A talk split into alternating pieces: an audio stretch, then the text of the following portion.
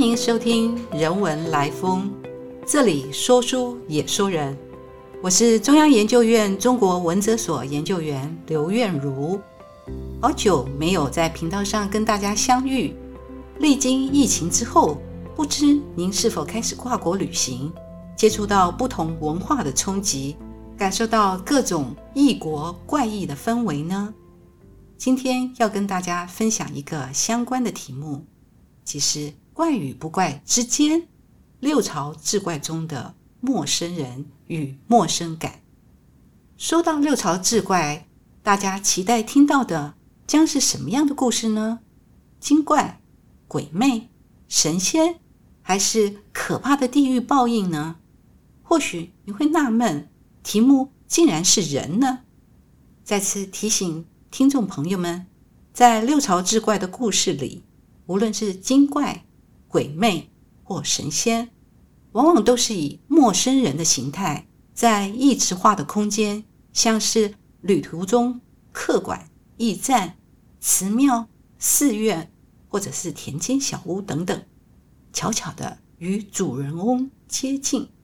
先说说《干宝搜神记》中一则异类恋爱的故事，讲述在天幕欲晚之际。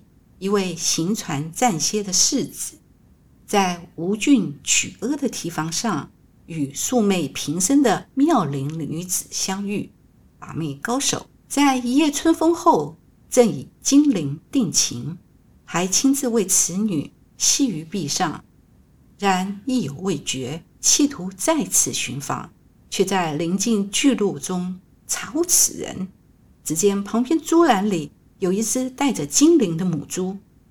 这则故事亦如常见的男女邂逅故事，从《诗经》时代，水湄林间本就是男女结欢议事的温床，好像也没什么奇怪的。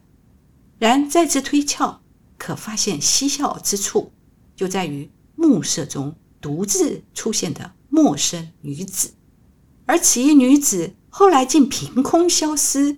唯一留下的线索就是母猪身上系有定情的精灵，而此一谜团在小说叙述中并未进一步解答，究竟会给主人翁身心带来什么样的影响，也留下空白，更增添一种既熟悉又诡异的不确定感。在魏晋南北朝时期，人口迁移既多，常因战争、行役。经商及传教等理由，由内向外移动，不仅旅途中常遭遇各种不认识、不了解的过客，即使平常度日，不时或有来自远方的陌生人。前面提及《搜神记》猪背精灵的故事，没有明载主人翁行船在外的原因。到了时代稍往主台之的《志怪》一书中。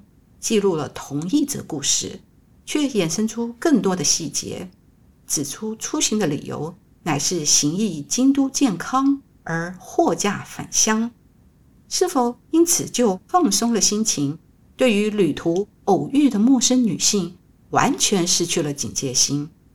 而这样的提问隐藏的前话语，其实正是下意识的将陌生与危险连结，而陌生危险。与欲望又时常伴随而至，成为各种惊悚故事的泉源。此一时期也是周边与异族接触日趋频繁的时期。《搜神记》卷七以各种征兆记载为主，将风靡一时的胡气、胡服和胡产当作戎狄侵中国之前兆，然却阻挡不了胡商。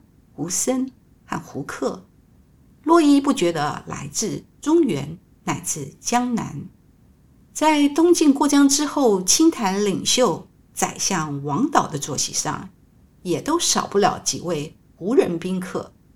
可惜这些外国客人，在举座尽欢的场合，聚众人之中，尽管空间上彼此相接，实际上却无法。或无意融入此一情境，还是隔着一段跨不过的心理距离的陌生人。在公共空间形成一种不确定感。然根据《世说新语》记载，王丞相终究是深谙人际关系。来到胡人座前时，西方起天竺人弹指的动作，一边说道：“拦者，拦者！”也即是梵语“欢愉悦”的意思，扭转了汉人文化为中心的氛围，引得群狐同笑，四座并欢。除了语言的差别之外，六朝志怪小说中异常细腻胡人的外貌，长鼻深目的面貌特征描述已不足称奇。在《幽冥录》世人换角的故事中，极尽夸张胡汉身体差异。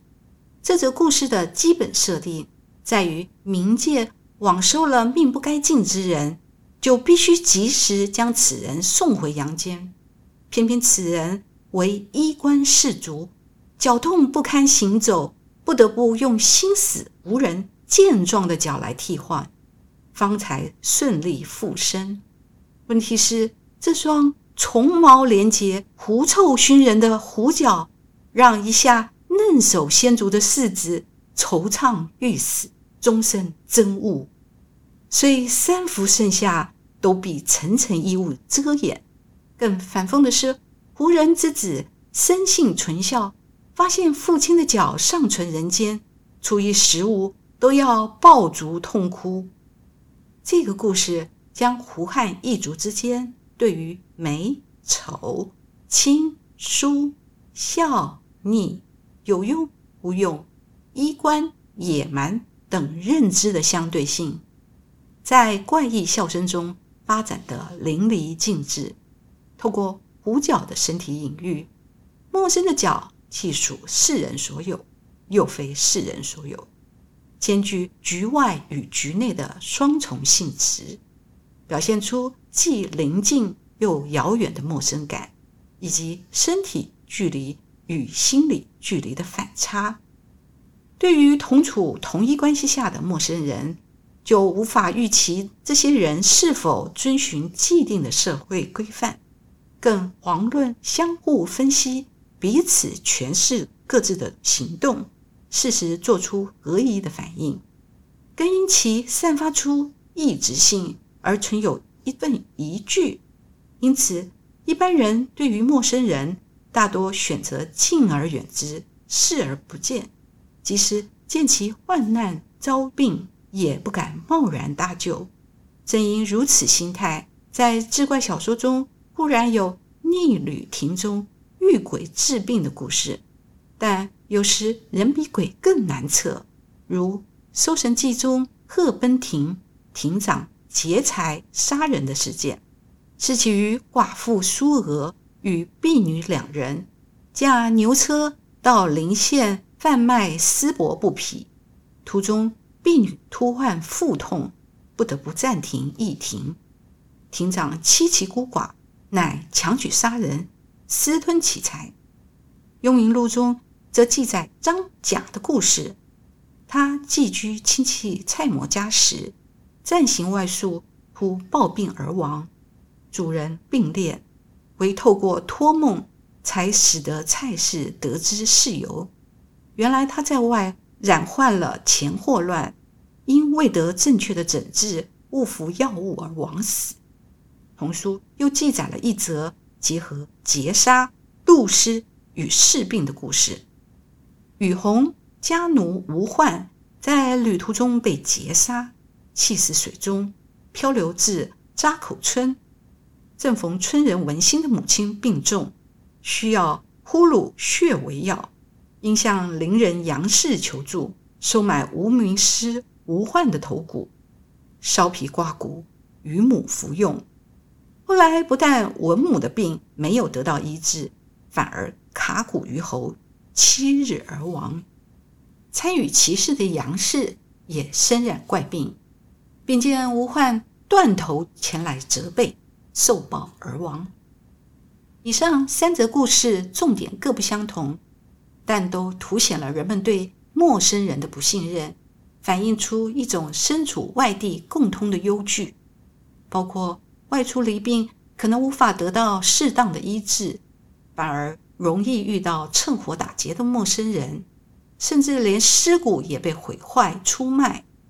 而旅途中不知姓名、暴病死亡的受难者，往往流骨异地，必须透过幽冥力量共同介入，才能报之家人，或者沉冤得雪。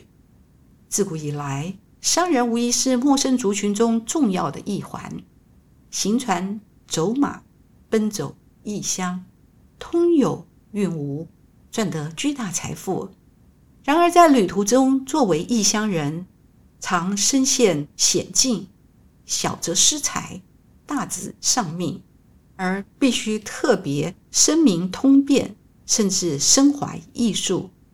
而胡商常是六朝故事中的佼佼者，譬如收神后继的胡道人一则，庶及兼作行古的胡道人，乘驴载货，行经深山，呼吁恶鬼，将。道人之驴牵入身见绝谷，一般人恐怕立即仓皇逃命，而胡道人却懂得咒术，直呼鬼王，要回被偷的驴，所在的货物也一件不少。可见此时对于远来的陌生人，也富有正面的评价与想象。在反思南北朝时期的人群关系，还有一种被称为。方外的僧道人士，可视为超出传统关系系统的族群，即具有一种由人及于他界的意志性，涉及鬼神等超自然存在，也持守不同世俗的价值。诚如东晋高僧慧远所言：“凡在出家，皆顿时以求其志，变俗以达其道。”也即是。常常离群所居，改服易冠，放弃官宦的人生追求，以表其志，以示其意。表现在小说中，则常以不以性质与人，或不知何许人也等笔法，来表现其陌生感，并塑造身怀奇能艺术，从遥远的地方来到乡里京城的神异形象。久寓于时人所习之的儒生类型，或可将其视为独具一致的陌生人。首先来看《神仙传》封君达，续写青牛道士封君达拥有长生久世之法，山神、水官都暗自护卫，以致凶神怪物也无法伤害他。往往来于乡里，不以姓氏示人。对于魏武帝的垂问，亦谨言其大略，与世俗之人始终保持着一种距离，缺少一种实质的交往过程，仿若人群中的陌生人，受到周遭人们的怀疑，甚至于刀使屠击。然而，他对于生病欲死之人，每每亲自前往施药救济。在当时，医药选择相对。缺乏的情况下，病者对于医者通常有比较深的依托感，并往往经由治疗的有效性建立对医者的信任感。即使是神秘的道士，也可由此赢得乡里的信赖。在《冥想记》则展示了佛教版的异人，如来自遥远西北地区的善道开，在一般民众的印象中。正是不知何许人也的陌生人。根据记载，三道开勤于修炼，肤色润泽，健步如飞，久居甘肃一带的暴寒地区，却与人群保持距离，连山神仙人都不耐往来。即使受到人主的礼遇，也不改其裸胸露腿、粗糙毕露的。容服打扮以及怪异的举止，这样的陌生人原本难以捉摸，但他周行荒野，主动为人疗疾，又将财物慷慨捐输，打破了医病之间利益关系的质疑，更容易获得人们的尊崇。陌生与熟悉原本就是相对的，透过空间与关系的调整，就可以逐渐缩短其间的距离。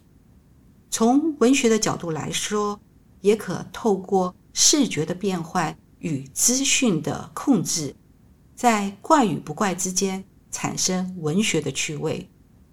事实上，陌生人与陌生感不仅是魏晋南北朝时期的议题，亦是当代重要的政治、社会、文化议题之一。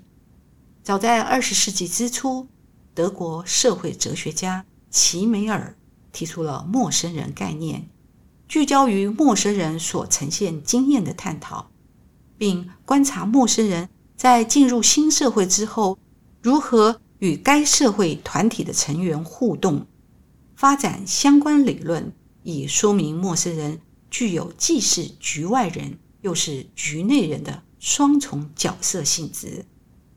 而后续学者前后相继，分别从现象主义、存在主义和精神分析等各自的研究角度，对陌生人不断进行解读。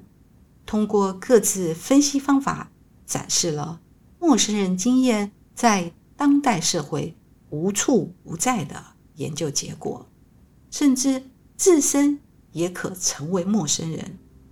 无论陌生或熟悉，怪或不怪，在位于之间的阶段，需要彼此更多的容忍与同情。